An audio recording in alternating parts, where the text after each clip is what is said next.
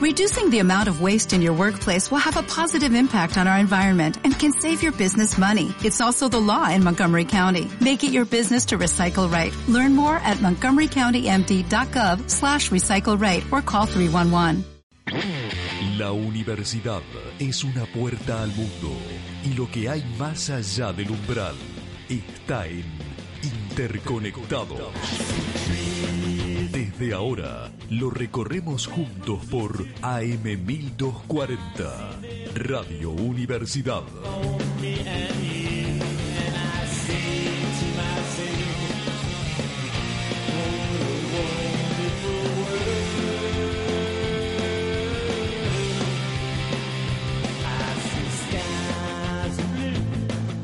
Buenas tardes, interconectados. Gracias a todos por acompañarnos como cada jueves a las 4 de la tarde desde el otro lado de la radio. Y en esta oportunidad comenzamos un nuevo viaje. ¿A dónde viajamos, Vic? Eso es medio raro. ¿Cómo están? Eh, en esta oportunidad nuestro destino va a ser Brasil y para eso tenemos tres increíbles con- eh, invitados que son Caio, Alison y Melissa que nos van a estar contando un poco sobre su intercambio acá en Bahía Blanca y sobre su país. ¿Cómo están?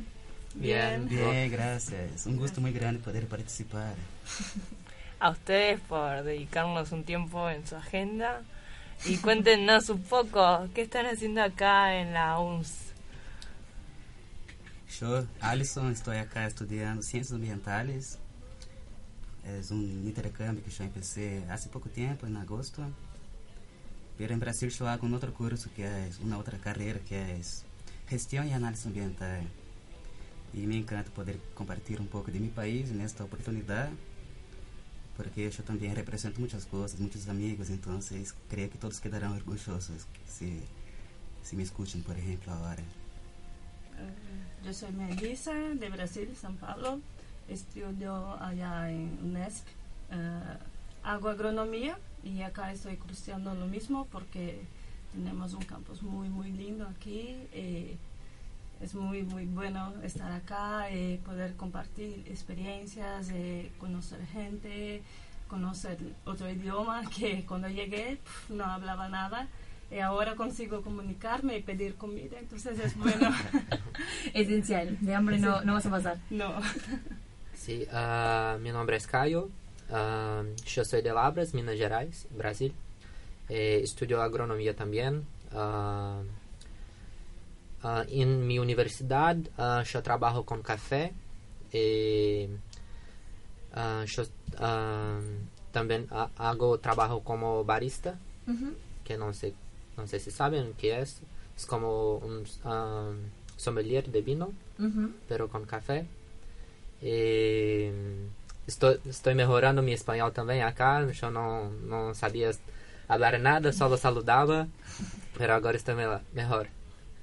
Bien, hablan súper bien los tres chicos. Ah, Tal cual, entendible. en Del otro lado no deben creer que son brasileños y que están hace tan poquito acá. Bueno, em, no se olviden que nos pueden contactar o escuchar en vivo a Vicky y a mí, a Clau, eh, que estamos en Facebook como Interconectados AM 1240 o Instagram como Interconectados AM. Y bueno, tal cual también pueden buscar en la página de la Radio UNS. Eh, y bueno, nos pueden mandar, ahí vamos a subir fotos, canciones, eh, música y mucho más. Y bueno, empecemos por contarles algunas curiosidades de Brasil. ¿Sabías que Brasil tiene bares temáticos de Osama Bin Laden? ¿Alguno de los tres conoce? No. No, pero No. creo que en São Paulo, que es São, São Paulo para ustedes, es una ciudad muy grande, entonces no, no quedo sorpreso porque allá hay cosas que nadie imagina. Sí, Es muy probable que haga. segura. Sí, aparentemente toman el nombre de Osama Bin Laden, pero no existe ningún tipo de fervor extremista, es su nombre más que nada, y hace alusión a la apariencia de los dueños, cuya larga barba le da un ligero parecido al fundador de Al Qaeda. Eh, hay uno en Sao Paulo justamente y otro en Río de Janeiro. Ah, sí, Ah, sí, seguro claro. porque nosotros normalmente hacemos chistes con todo. Eh, cuando se parece a alguien o habla parecido con alguien, normalmente tu apodo se queda como el nombre de, de la persona. Por ejemplo, si tienes una barba muy larga, tu, tu apellido, apodo, eh, va a ser como Osama o cualquier otra cosa que es... No es muy bueno eso, pero son brasileños, entonces hacemos eso. Bien, otro dato curioso de Brasil es que justamente su capital, Brasilia, fue construida en muy poco tiempo, fue construida en 41 meses. Sí, eso yo sabía. Sí, sí. Por Es- un arquitecto muy famoso. Niemeyer. Eh, en, en Minas Gerais, en Belo Horizonte, que es la capital de Minas Gerais, hay muchas, ah, edif- muchos edificios que él construyó. eh, es muy lindo, muy lindo. Eh, a poco, ah, no sé cómo se dice, ah, él ah, falleció, eh, pero es interesante ah, buscar su- sus edificios, su- sus obras, que está muy lindo. Él diseñó toda la ciudad para, para que se construyera. ¿Cómo? Él diseñó toda la ciudad de Sí. Brasilia. Sim, e foi uma época, por exemplo, que teníamos que ganhar mais terreno para para expandirmos. Então, foi muito simbólico, porque, por exemplo, em Brasil, há um bioma chamado de Cerrado, e essa cidade está sobre Cerrado. Então, foi muito simbólico, porque foi uma maneira de falar que agora o Brasil também está ocupando Cerrado. Que, por natureza, tem um suelo um pouco mais pobre. Depois, com a Revolução Verde, por exemplo, el cerrado começou a ser mais usado e é muito simbólico que Brasília, há tão pouco tempo, está agora sobre esse bioma, que antes era Rio de Janeiro, Mata Atlântica, um outro bioma. Claro. Este bioma cerrado es muy lindo, muy fantástico, porque las, las árboles son cortas, pero las raíces son muy largas. Entonces es como una floresta por debajo, debajo del suelo. Es lindo, con mucha variedad. Mira. Bueno, eh, la construcción fue en 1956 a 1960 y antes Río fue la capital por 197 años. Sí. Claro, hicieron cambio de, de capital para descomprimir un poco, ¿no? Sim, e também foi uma política de um presidente, Juscelino Kubitschek, que ele falava que Brasil ia se desarrollar 50 anos em solo 5 anos. Então, creio que a rapidez das construções, por exemplo, nessa cidade, também reflete muito sua política, sua ideal, que 50 anos em 5 anos é um pouco raro para imaginar um desenvolvimento assim, pero foi muito rápido mesmo. Ujú. Bien, con otro dato curioso sobre el país, no sé si sabían que en Brasil los prisioneros pueden reducir cuatro días su sentencia si, den- si leen un libro. Ah, Sí, sí, sí. Ah, hay como mu- muchos quesitos, no sé, ven, pero los presos pueden leer, trabajar, estudiar. Eso disminuye su, su penitencia y tal.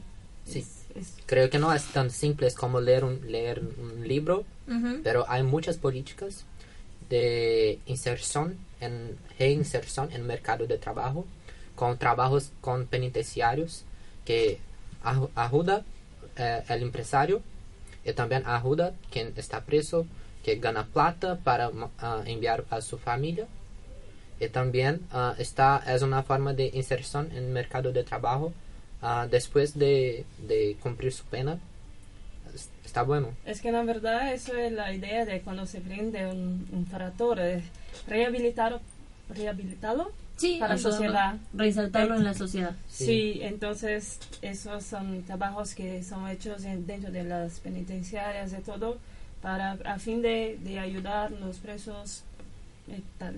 Pero tenemos muchas cosas que son buenas, pero entre tanto hay otras cosas que no son buenas y son súper malas porque tenemos un sistema carcelario muy feo que abriga mucha gente y eso dificulta mucho la inserción de, de- de la persona, del preso en la sociedad. Eso es muy, ah, dificulta todo trabajo de, de socialización y todo lo que se pasa. Eso es muy similar en, en gran parte de los países de América Latina, en Argentina también. Las cárceles están súper hacinadas, pero está bueno que tengan este tipo de, de iniciativas. Sí, sí, sí. Sí, pero um, yo quedo triste porque la mayoría son pobres y personas que um, no, no hicieron un crimen de verdad, como portaban un poco de droga, pero no, no es una, pers- una mala persona. Y por ser pobre, muchas veces negro, ah, la policía prende. Más por cuestiones sociales, socioeconómicas. Sí, claro. Total, total. Sí, acá eh, en los datos eh, se dice que el, el preso eh, lee un- con un plazo máximo de 30 días y luego el juez hace como una reseña, o sea, lee la reseña que han hecho y determina si, bueno, ha aprendido, ha mejorado. Y le puede Ok. re- llegar a restar hasta cuatro días por cada volumen que lee y reseña. Sí. Sí. Está bueno, es una buena iniciativa para, para tomarla, incluso para traerla a Argentina. Ah, Ojalá nos esté escuchando alguien que, que lo Y es pueda una ocupación también. Está aprendiendo. leyendo. Sí, tal cual, sí, sí, sí. Yendo para otro tema, nada que ver, otro dato curioso que tenemos de Brasil es que en 1958 un rinoceronte fue candidato en las elecciones del Consejo de la Ciudad de Sao Paulo. Não sabia sabia, dessa. pero tampouco quedo surpreso porque muitos pach... há um pachazo agora que há um muitas pessoas polêmicas, Esse muitas ator pessoas pornô. que um ator pornô, muitas pessoas que em general por exemplo, creio aquelas pessoas que têm um pouco de consciência miram e falam, não, como pode um, uma pessoa assim ser um candidato e ganhar? E são os que mais obtêm votos em Brasil, então um rinoceronte creio que é melhor que muitos que temos. Sí, segura. Sí. Probablemente el rinoceronte, rinoceronte Sí. ganaría, segura. Poderia ser um rinoceronte para candidato a, a presidência, que eu botaria em ele. Sí, ¿Lo, segura. lo podemos poner como una tercera opción? Sí, Como claro. tercera opción. Por favor. Para las elecciones de alcalde de San Pablo de ese año, los electores debían anotar en la papeleta el nombre del candidato de su preferencia. El ganador con 100.000 votos fue Cacareco, el rinoceronte del zoológico local. En segundo lugar quedó el candidato oficialista con poco menos de 95.000 votos. Esta votación se realizó como forma de protesta de los electores, pero finalmente asumió la alcaldía el segundo candidato más votado. Sí. Creo que es un dato muy importante para lo que está pasando hoy en día y Sí, tenemos sí. una Sí. alternativa. Hay que averiguar si Cacareco sigue con vida. Medio difícil, ¿no? No sé cuánto vive el rinoceronte. Pienso que no más. Creo que ya está muerto. Pobrecito, una pena. Una pena, gran candidato. Gran pérdida. Bueno, y este domingo estuvieron las elecciones en Brasil, que eh, fue un tema candente y bueno, antes de entrar acá estuvimos charlando un poco. Sí, Sí. hizo, hizo mucho ruido en Argentina y a veces cuesta que llegue la noticia a otros países. Acá Argentina entonces demuestra que está haciendo eco también muchísimo allá, ¿no? ¿Cómo lo vivieron ustedes o sus familias desde el otro lado? Quem Ah. quer empezar? Ah, eu quedo muito triste porque um, um candidato que está em primeiro, é um candidato fascista que, que criou, sim, como o fascismo, inimigo em comum. Ujú. Entonces, ah, como las personas, ah, las personas que son extremistas y, es- son conservadoras, es- están, Atacando. ah, están atacando las, la- las minorías, porque eh, él, el candidato, colocó las minorías como un enemigo del pueblo. Entonces, los, los extremistas están atacando. eh, hay una pérdida de derechos muy grande si él conseguir ser presidente de Brasil.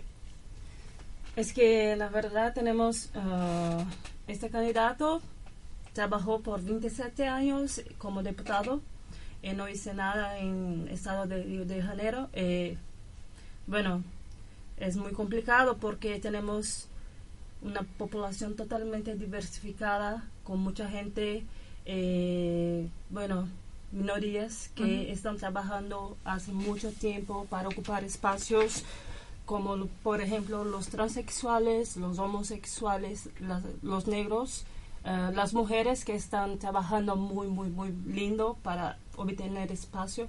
Y este candidato tiene propuestas que va contra todo lo que estamos trabajando hace mucho tiempo para conquistar derechos básicos para las mujeres, para los negros, para la gente más po- pobre. Eh, cuando se piensa en políticas públicas estamos dando pasos atrás. Entonces, elegir un candidato que tiene tales propuestas para nosotros es como volver a 1500, solamente un poco peor, porque estamos a muchos años luchando, no hace mucho tiempo tuvimos un impeachment que donde quitó la presidenta y pasamos por ah, exclusión de derechos trabajistas, de salud, educación y ahora con estas políticas que los planos propuestas de este candidato quedarán peor. Eh, las minorías tienen que se unir e incluso el INAU eh, es muy importante que nosotros como minorías tenemos que nos juntar y trabajar juntos para que eso no, no, no se elija, no consiga llegar a presidencia porque si no nuestro país queda muy feo. Y eso no es una cosa solamente que estamos estudiando, que estamos escuchando, son cosas probadas y que, que, tenemos argumentos suficientes para saber que no es un buen candidato para nosotros. Y, por ejemplo, una de las propuestas, ese tipo tiene muchas propuestas, pero una de ellas es mezclar nuestro Ministerio de Medio Ambiente con el Ministerio de Agricultura. Entonces, en Brasil son cosas totalmente distintas, porque la agricultura es la responsable por hacer con que las personas tengan lo que comer y el medio ambiente, por, por supuesto, es para conservar los recursos naturales, a la biodiversidad. Y él dijo muy recientemente que hay una industria de multas en Brasil. ¿Qué es eso? Que nuestro ministerio, nuestro Instituto de Medio Ambiente en Brasil, tiene que hacer con que las personas que actúan de una manera mala con el medio ambiente tengan que pagar, pagar con dinero. Y ese tipo dijo que, que pretende hacer con que los costos queden más bajos para que los, las personas que son jefes, que trabajan en las industrias, por ejemplo, puedan quizás no pagar, no pagar sus penalidades. Entonces es como si ahora las personas que tienen ganas de expandir su producción, de, de degradar el medio ambiente, ahora es como si ellos pudieran hacer eso, porque hay un discurso que muy fuerte en Brasil hablando que ellos pueden. También sobre las tierras indígenas, por ejemplo, en Brasil tenemos una diversidad muy grande de, de indígenas y ese tipo también es contra los indígenas y no es subjetivo, no es que no nos gusta ese candidato, estamos hablando porque no tenemos base. No, es solo ir hasta YouTube, poner el nombre del tipo e intentar comprender un poquito de qué habla. Seguramente habla en portugués, pero es posible percibir por su manera de hablar que no es una persona Karma não é uma pessoa tranquila. Por lo contrário, é uma pessoa muito agressiva e que ameaça todos, excepto as pessoas que lhe gustam. Quem são essas pessoas? Há um padrão. Hombres. Há um padrão. Hombres Con blancos, dinero. heterosexuales. E religiosos y também. religiosos. E como homem gay, eu digo ele não e Lula livre. Es que tenemos un, un grande problema con eso porque ah, cuando se habla sobre Hitler, por ejemplo, no se puede comparar, no, por Dios, no, pero nunca hice nada, nunca tomo un arma en tu mano y eso eh, está aconteciendo, ocurriendo en Brasil. Entonces, eso no, ah, yo no, no, incito la violencia, no, nunca hice nada, pero sus ideas están haciendo con que personas se apropien de, de agresividad. O sea, tenemos muchos casos ah, contra homosexuales, travestis, ah, transgéneros que está ocurriendo, por ejemplo, ah, muchos casos de, de muerte. Por ejemplo, un, un chico fue muerto con 12 facadas. En Por- Salvador, ¿no? Sí, El exacto. profesor de capoeira. Exacto, donde fue golpeado porque no votaba en ese candidato. Otras personas en otro estado hicieron una suástica en una mujer porque estaba con una, una camiseta escrito el ENAU. Eh, eso es totalmente irracional porque la gente está llevando todo hoyo que tiene porque están escuchando eh, esas ideas, están dando coraje a personas que antes estaban Sí. encubridas, estaban, no tenían coraje para hacerlo, de hacer, porque saben que después eso se tornará normal, porque las minorías están en peligro. Y muchas declaraciones como Alessandro se basa en YouTube, tiene el hombre hablando que sus hijos no se no tenían novias negras porque recibieron educaciones, que las mujeres son eh, tienen que ganar más menos porque engravidan, porque embarazan, quedan embarazadas. Entonces, ¿cómo se puede elegir una persona que habla eso de las mujeres, de las personas negras, de los homosexuales eh, y no hace nada para mejorar un país que está en proceso de, crecimiento? Y para mí es muy raro que, que se quede así y tanta gente apoye a esta persona que ah, no, no puede se quedar como un representante de nuestro país. Ah, además, un representante representa a las personas de un pueblo.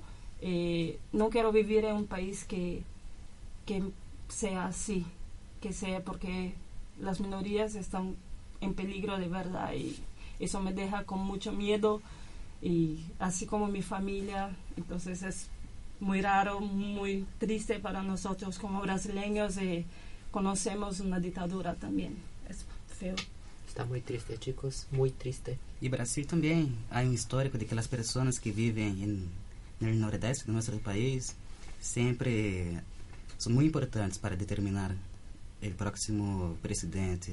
Y si miramos, por ejemplo, el mapa de esta, de esta última elección que tuvimos en el domingo, entonces miramos que todos los estados al sur, al sudeste y al norte también votaron en ese tipo que estamos hablando sobre, que es... Que son los estados más ricos, ¿no? Más ricos, sí. Sí. Yo soy de São Paulo, entonces, en teoría, cuando yo hablo, ah, soy de São Paulo, las personas piensan, ah, muy conocido, muy rico. Sí, pero muy conservador también. Y ahora, Nordeste, que es una otra región del país donde hay personas más sencillas, muy inteligentes, no es que, por lo contrario, ser sencillo creo que es un, una característica muy buena. Y ellos son muy sencillos, muy inteligentes, muy dedicados.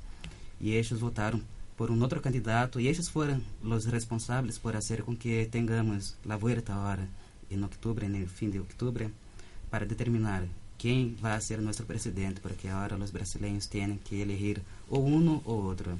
Entonces también eso hizo con que las personas empezasen un discurso de odio, no que empezasen, pero que retomasen un discurso de odio que siempre existió también en Brasil contra los nordestinos. Entonces, en Brasil hay una guerra, una guerra básicamente de los estados más ricos que las personas se sienten con el poder para hablar sobre el Nordeste porque es un, una región mucho más pobre y, y los nordestinos quizás puedan hacer con que el Brasil tenga un camino un poquito mejor porque es muy triste mirar algunos amigos, algunas personas de mi familia defendiendo ese tipo que, que no hay por qué defenderlo.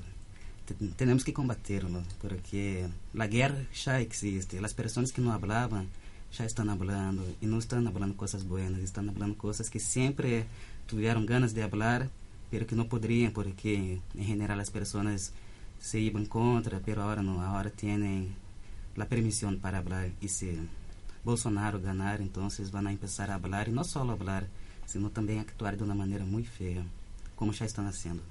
Creo que no hay una diferencia política como acá, que es derecha con izquierda, no sé cómo se dice. Sí, más o menos así.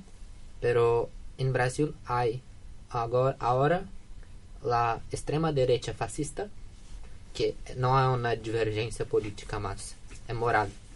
Moral. Porque no se puede ah, elegir un candidato que ameaza, no sé, a su existencia. Ujú. No, no, no se puede eso. Un- en un Estado democrático todos tienen que ser libres para hacer lo que quieren hacer. Entonces, no hay divergencia política. Ah, yo tengo, tengo familiares que van a votar en él. Eh, no estamos nos hablando, porque para mí no es como ah, una, una porque me gusta ah, a sus ideas porque quien le gusta sus ideas no es mi amigo me viendo como una minoría. Sí, está bueno que lo hablábamos antes de, antes de entrar, que los chicos son de regiones diferentes, Sí. De carreras diferentes y que en realidad como no, es- no es que estaba planeado que saliera todo este tema, pero está en el aire porque lo están viviendo, porque es parte de sus realidades. Para la gente que está en la casa, por ahí algunos están un poco este, empapados en el tema, otros no, pero este domingo lo que fue, pasó fueron unas elecciones presidenciales que van a determinar una segunda ronda entre el primer y el segundo candidato. eh, y este primer candidato es Bolsonaro, no me acuerdo el nombre. No hablamos del nombre porque... Es tipo Voldemort. sí, Sí, exacto. Es como Voldemort. Bien, entonces, eh, claro, y Abad este, van a ir a una segunda ronda en noviembre, ¿cierto? Eh, en 28 de octubre. 28 de Sí. octubre, Sí, sí, a sí, fines sí, de sí. octubre. Este, y bueno, sí, está en el aire y es completamente im- importante que creo que a la juventud nos pega y nos, nos toca un poco más de cerca. Este, seguramente hay gente joven que, que lo apoya y Ah, demás, sí, pero sí. Pero la juventud es los que estamos Sí. un poco más permeables y más Claro. sensibles a, a involucrarnos en la realidad, capaz que un poco menos enojados y frustrados con el mundo, más optimistas. Sí. Eh, y hoy decía algo importante que decías que era, representaba como retroceso en políticas públicas, en realidad retroceso en conciencia social, en un montón En de todo. cuestiones que la sociedad seguro fue avanzando porque si hay algo lindo de Brasil es su diversidad. Sí, este, de todo tipo. Entonces sería una lástima que, que se empiece a ver eso como algo negativo y no como algo que lo caracteriza y que es tan lindo. sí. Sí. La cuestión es muy compleja y triste también. Sí. Así me parece que vamos a ir a escuchar un tema de los que trajeron para levantar un poco el ánimo, para, sí, para salir, para que la gente en casa tampoco se nos quede tristes. Eh, ¿Alguno de los tres lo quiere presentar, el tema que nos trajeron? Ah, Ah, vale. creo que cada uno puede pre- presentar su tema. para que Bueno, el primero. A Dona ¿Cuál Irã escuchamos Barbosa. como primero? Yo elegí essa. A Dona Irã, Bar a Dona Irã Barbosa, o Trem das Onze, é um sambista muito conhecido em Brasil, que isso com que el samba de São Paulo, de São Pablo, fuera reconocido. Então, é um gosto poder compartilhar com vocês e espero que les gustem. Bueno, vamos a escucharlo.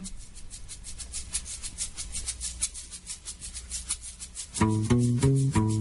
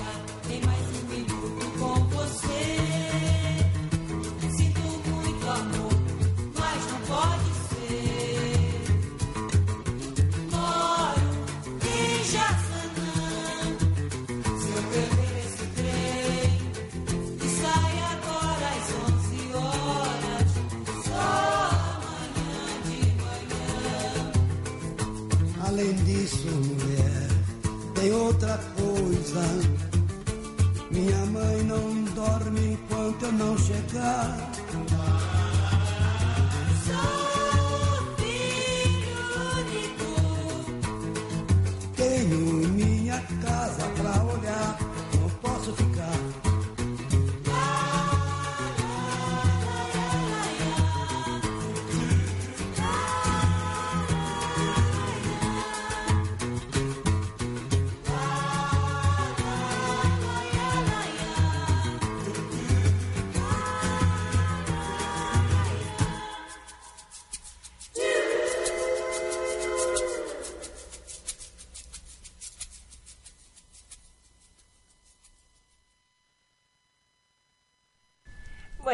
Estamos de vuelta con Interconectados y estamos en Brasil. Vamos a arrancar igual con un mensaje que estoy leyendo de Michelle Oliveros. Dice, hola, enviamos saludos a Mitch, a de Mitch, Javi, Clau, Geo, Lu, Tomás, desde Casita 6, sintonizándolos, ahí eh, conectados de las casitas universitarias. Un gusto. Las mejores personas. Fiel ahí la casita 6 todos Sí. los jueves. Saludos, chiquitos, los amo. Eh, laven los trastes, por favor. Eh, son muy lindos. Cuando yo llegué acá, no hablaba una palabra en español. Era demasiado feo. No conseguía, y todo que me hablaban, yo hablaba o sí o no, o si todos bien, yo sabía también, entonces para mí estaba bien. Eh, viviendo con ellas, con Giovanna, Michelle, Clau, que venió acá en hablar sobre Bolivia.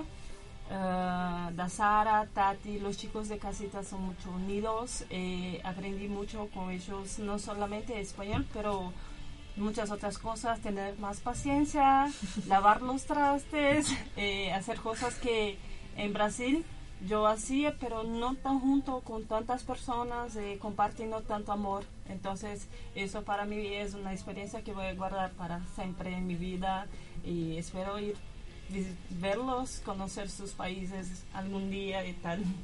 Besitos, los amo. Para la gente que no está escuchando, trastes son los platos. Sí, sí, sí, sí. los platos. Porque se escucha.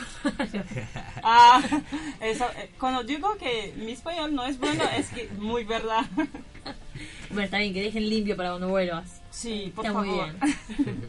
Además de saludos, bueno, eh, tareas del hogar. Claro. Saludaron y se llevaron una tarea para el hogar. Sí, siempre. ¿Les costó el español cuando llegaron? ¿O tenían ya conocimientos de español? No. ¿O vinieron No, a experimentar? solo saludaba. Solo. Hola, ¿cómo estás? Todo bien. Ah, yo no hablaba nada Listo. de español. Eh, bueno, en Brasil tenemos algunas clases de español, pero hace mucho tiempo que paré de estudiar en ensino medio, en secundario, entonces no me acordaba nada. Eh, llegué, cuando llegué, Alison hablaba más que yo, entonces me ayudó de Brasil hasta Buenos Aires, de Buenos Aires hasta Bahía Blanca. En cuanto llegamos, me, ay- me ayudó mucho porque hablaba, habla muy bien. Y después, con tiempo, viviendo con gente que solo solo habla en español, se aprende un poquito. Hablas mucho errado, yo hablo muy errado. A veces me pregunto por qué se habla tal cosa así, no así. Pero ahora pienso que, que podemos charlar, nos comunicar, eh, hacer cosas juntos y todos van a entender. Yo tuve la oportunidad en Brasil de vivir con algunos amigos de América del Sur también, pero yo no intentaba hablar porque tenía vergüenza también, no conocía muchas palabras, pero yo fui conociendo a lo largo del tiempo algunas cosas y escuchando mejor. Entonces, gracias a algunos amigos, Colombia, por ejemplo, es un país que yo tengo muchos amigos en Brasil. Yo escuchaba ellos hablando en español, yo intentaba hablar en portugués. Y después cuando yo me di cuenta, ya hablaba un poquito de español, escuchaba un poquito también. Pero cuando llegué acá fue una otra cosa, porque como Melissa dijo, tenemos contacto con la lengua 24 horas por día, entonces o aprende o aprende. Bueno, pero hablan súper bien. ¿Hace cuánto llegaron acá a Argentina? Ah, 7 de agosto, por ahí. Bien, dos meses y ya hablan súper fluida. Podemos Yo no. mejorar. La gente del otro lado va a estar juzgando si entiende, no entiende, capaz que no entendieron nada, pero sí, se entiende un montón. Porque son lenguas hermanas también, no hay mucha divergencia entre español y portugués. Creo que nuestro acento es muy característico, por ejemplo, entonces yo ni siquiera intento hablar con el acento argentino, que me gusta mucho, pero también cuesta mucho, entonces yo hablo las palabras, intento hablar correctamente, pero mi acento yo, yo mantengo porque es mi característica también, entonces creo que un español con acento portugués. Eh, también pasamos por situaciones muy chistosas que algunas palabras para nosotros es tiene un significado totalmente distinto acá. Y a veces vamos como al parque para trotar y hablamos medio que en portugués y queda una cosa muy fea. Sí. Como que aquí, ¿qué palabra significa algo diferente? No, no podemos hablar. Es muy Ah. feo porque cuando hablé la primera vez todos quedaron, ¿qué? ¿Qué estás hablando? Yo también ¿Estás loca? pasé la misma. Acá no Cuando se puede hablar eso. Y yo, no, pero eso es normal. eh, se hace en parques, en pistas, atletismo. Es- no, no, no hablé así, no hablé con sotaque de Brasil porque no es lo mismo, es distinto. Entonces, Son palabras diferentes, distintas acá, pero la pronuncia con, como en portugués sí. se, eh, es una cosa mala. Ah, ya entendí. Cuando van a correr al parque. Sí, eso. eso. Por e- no podemos hablar Porque es muy porque- difícil pronunciar para la R ustedes, es Sí. como una los J, ¿no? Es que no tenemos eh, el sonido de ra, re, ri. Entonces hablamos ja, je, je. Entonces Claro, claro. correr queda otra cosa.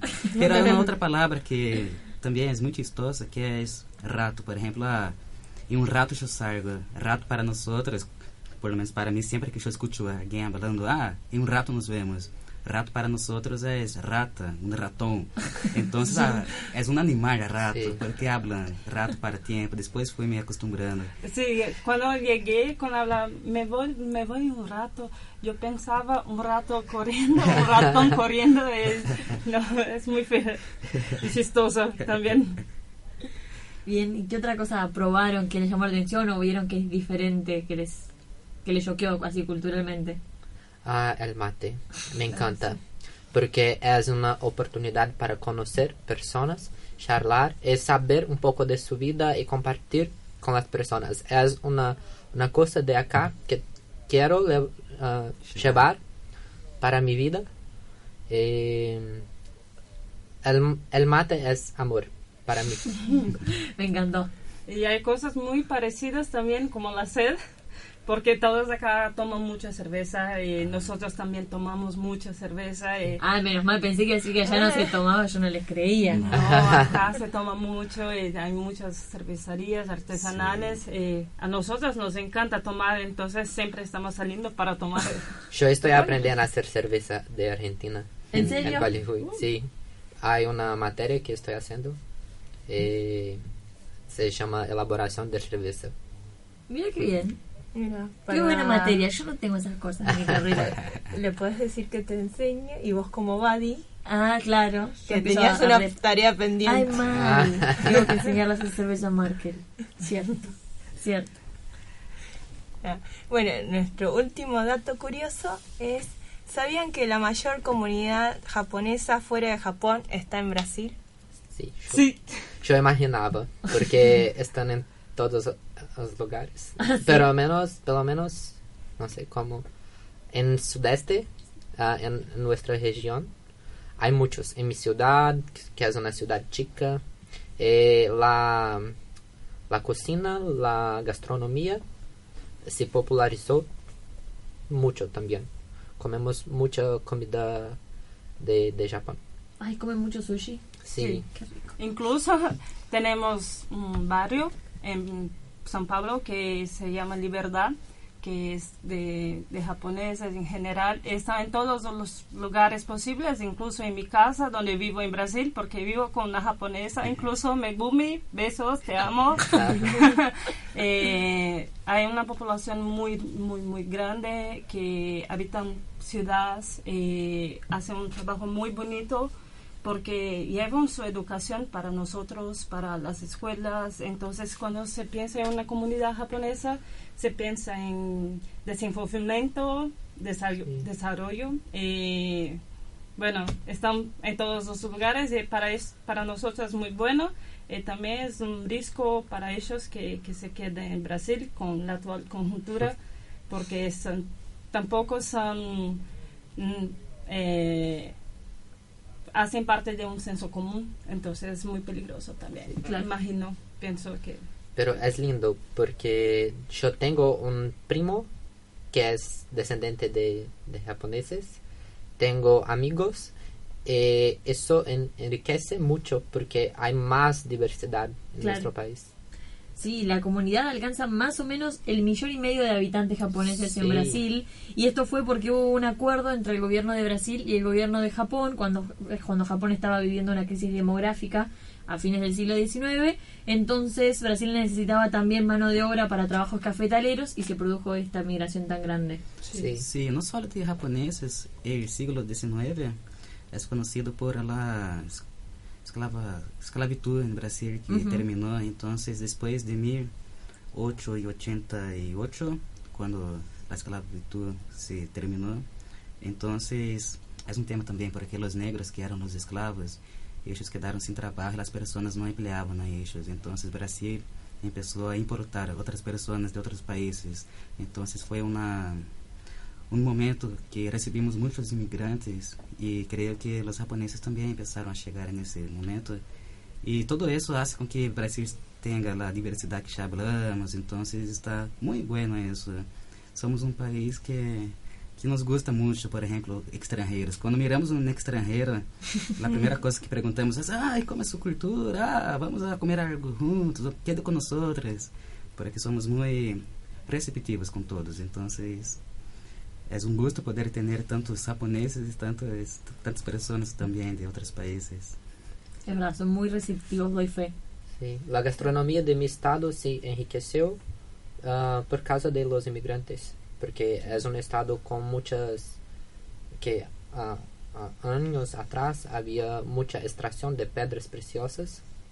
Eh, entonces había muchos inmigrantes que i- iban allá para ah, hacer ah, fortuna, para conseguir plata. Y con eso eh, enriqueció una gastronomía que como la, la comida de Minas Gerais es una referencia para Brasil también, Ah, como feijoada y mu- muchos pan de queijo, como es parecido con chipás, pero n- No es es, no es lo mismo. Ay, ¿Se pudieron traer algo para acá de, de comida? Yo trae, trae una un tapioca que es de, de más de nordeste, Ujú. que, pero está muy presente en mi, en mi, en mi día a día. Eh, hice tapiocas también en las, las, culturas, las, Ay, las sí. comidas Yo típicas. comí, estaban muy ricas. Eh, yo compré fécula acá también para hacer tapiocas. Porque hay fécula, pero tienes que hidratar. Ese Son- es el secreto. Sí, porque eh, es como pegar la fécula de mandioca, poner ah, agua, eh, después am, pasar, no, no sé cómo se, se llama, como coador, coador. No, no Un sé, colador. Colador. un colador. Yo ah, paso por colador para, para quedar como harina Claro. eh, y hago la, la goma de tapioca. Después ah, en una, si- ah, una salter hago la tapioca y relleno con, con que quieres. Nutella, dulce de leche, pollo, todo. Sí, dulce, salado. Es como, para que se puedan imaginar, como un taco. Pero Sí, diferente. sí, pero sí. diferente. Pero diferente, obviamente. Pero bueno, la forma. Sí, Sí. sí, sí, la misma forma. Feijoada hicieron. Feijoada aún no hicimos, porque... Ah, ¿por qué no hicimos? Porque, preguntar. y también porque creo que acá, pe- pelo menos en mi departamento, no hay la, la, la salter de presión. Ah, olla a presión. Sí, olla a presión, eso. Eh, para hacer los, um, ¿cómo se llama?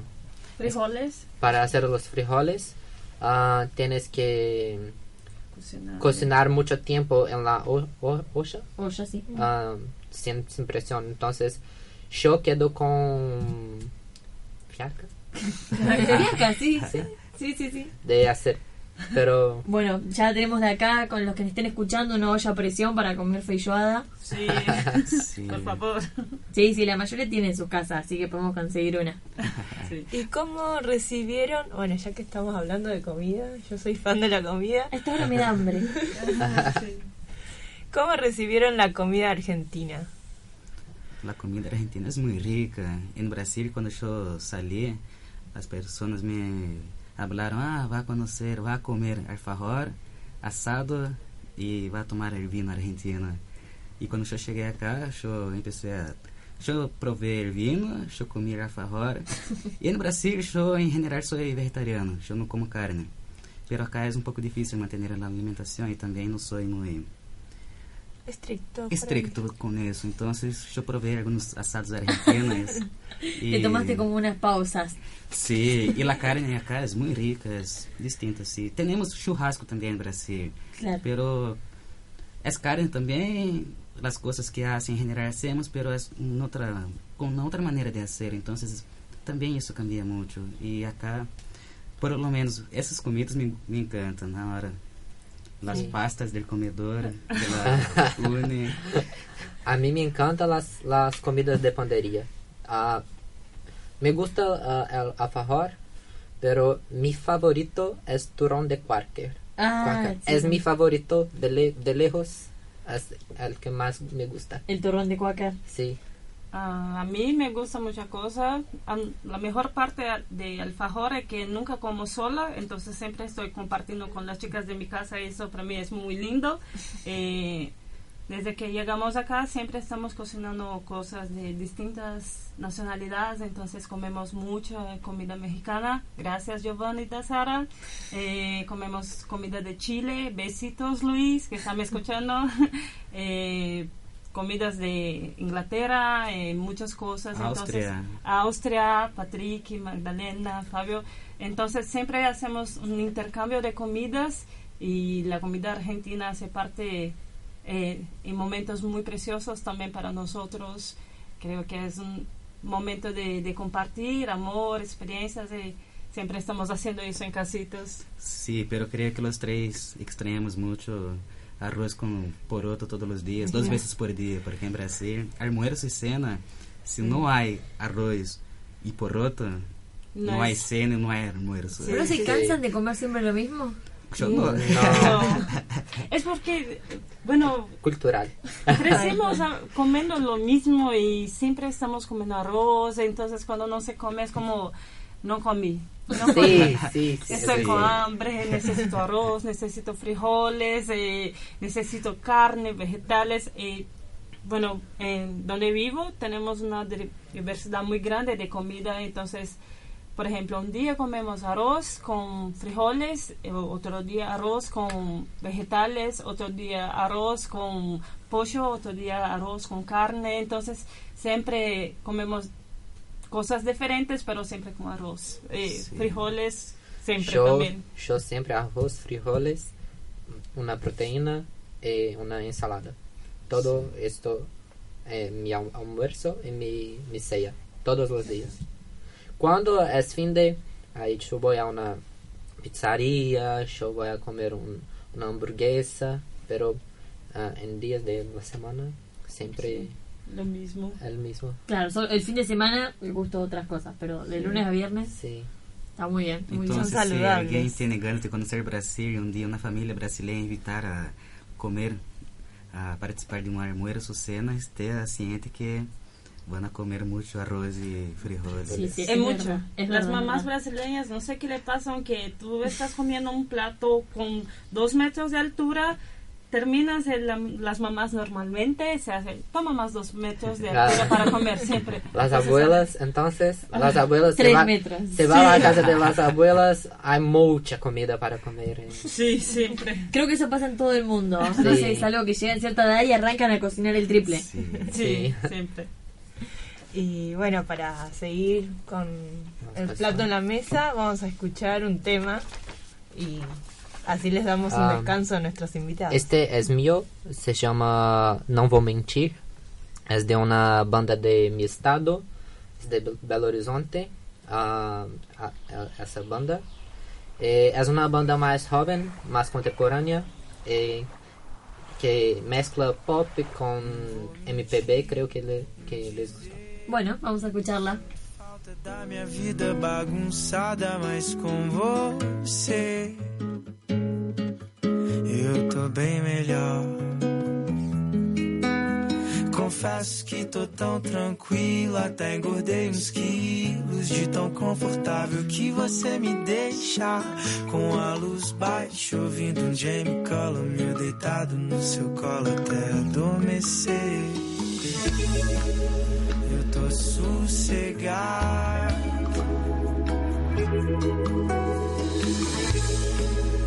Aqui do seu lado.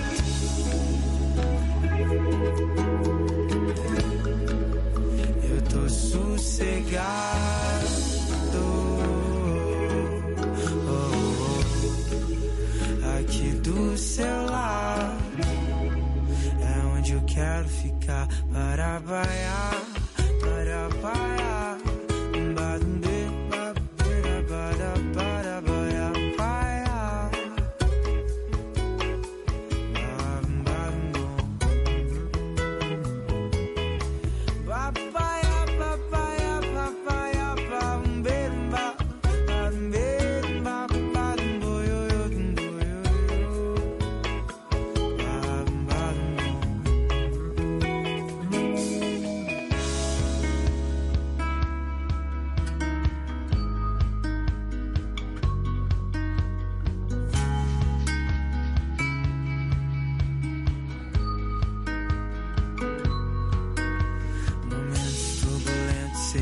virão. Medo, insegurança, mas não vamos deixar isso crescer. Somos maiores que isso tudo. Bem maiores que isso tudo.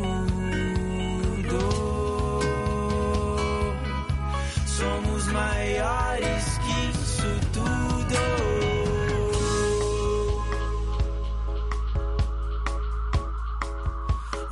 aqui que eu quero ficar.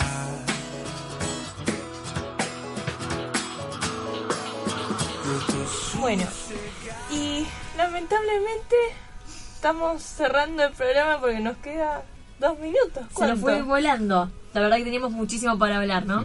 Bien. Sí, fue muy rápido, no creo. Teníamos invitados que decían no, que no hablamos mucho español. Yo pensaba no van a hablar mucho. Mentira. Somos brasileños. Son brasileños, es mucho. verdad. Sí, todo el tiempo. Pero se abstuvieron de hablar portugués, muy bien.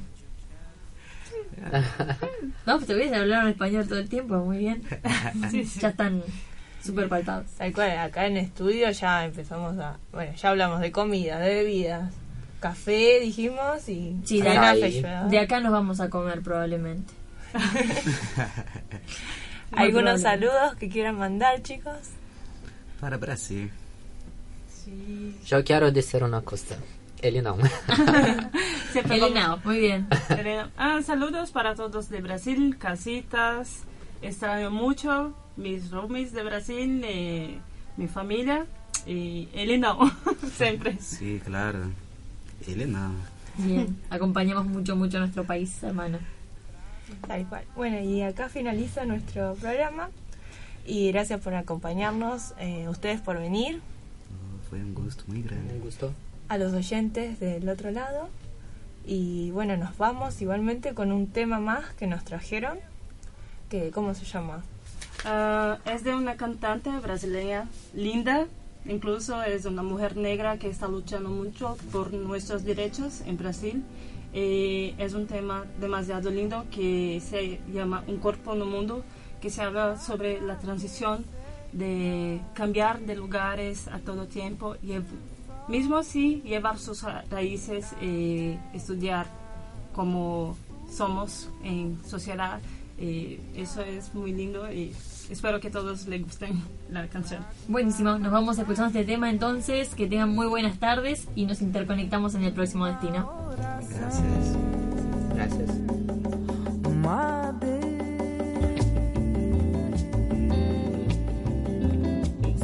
eu sou um corpo,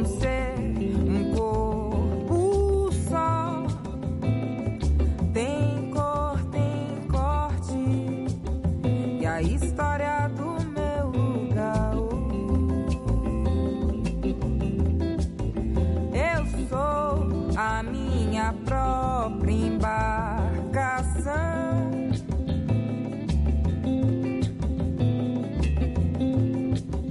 Sou minha própria sorte.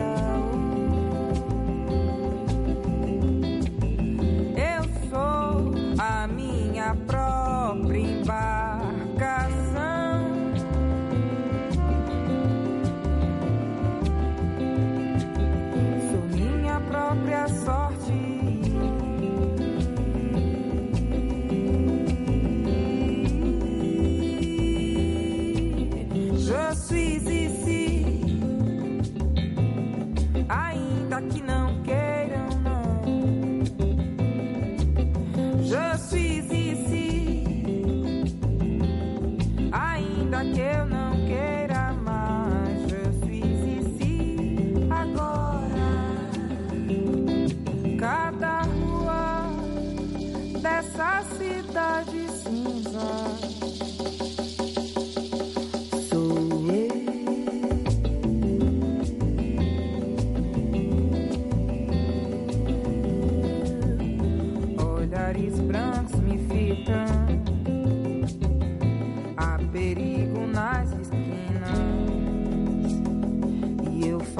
mais de três